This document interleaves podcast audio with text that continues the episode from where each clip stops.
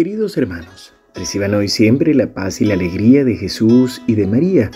Hoy, miércoles 28 de diciembre, celebramos la fiesta de los santos inocentes mártires y se nos presenta el Evangelio de Mateo 2 del 13 al 18. Después de la partida de los magos, el ángel del Señor se apareció en sueños a José y le dijo, Levántate, toma al niño y a su madre, huye a Egipto y permanece allí hasta que yo te avise, porque Herodes va a buscar al niño para matarlo. José se levantó, tomó de noche al niño y a su madre y se fue a Egipto. Allí permaneció hasta la muerte de Herodes para que se cumpliera lo que el Señor había anunciado por medio del profeta. Desde Egipto llamé a mi hijo.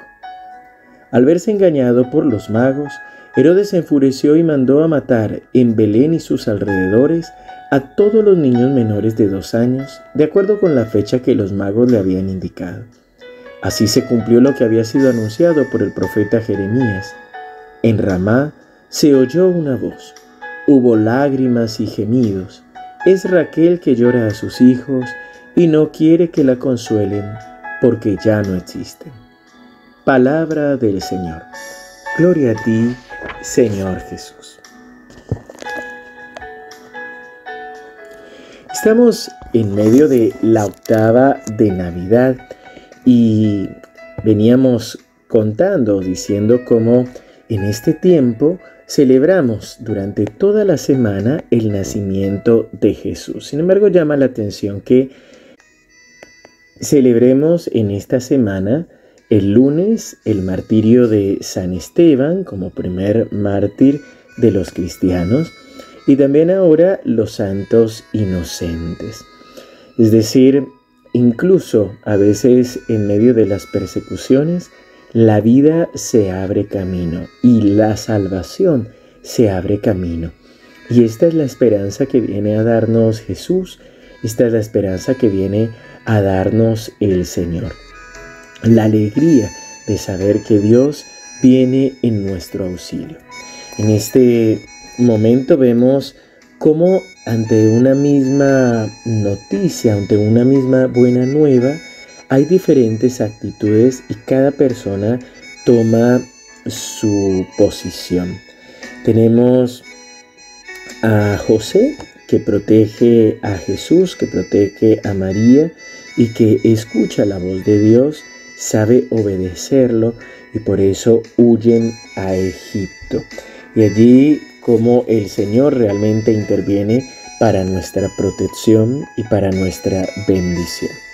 Después, si bien se mencionan por encima, vemos la actitud de los reyes magos que saben reconocer el nacimiento del Rey de Reyes, del Señor de Señores, y vienen a buscarlo, se toman esta molestia, toda esta eh, las incomodidades de lo que es un viaje para poder encontrarse con el Señor.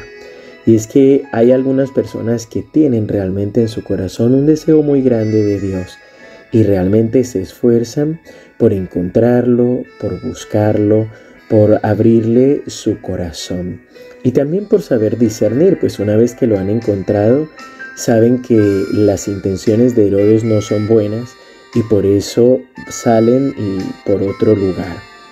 Y aquí tenemos la actitud de Herodes, que realmente es alguien que si bien eh, reconoce, por decirlo de alguna manera, a Dios, mm, tiene miedo a perder el poder o a perder la posición que tiene y por eso termina buscando al Mesías para matarlo.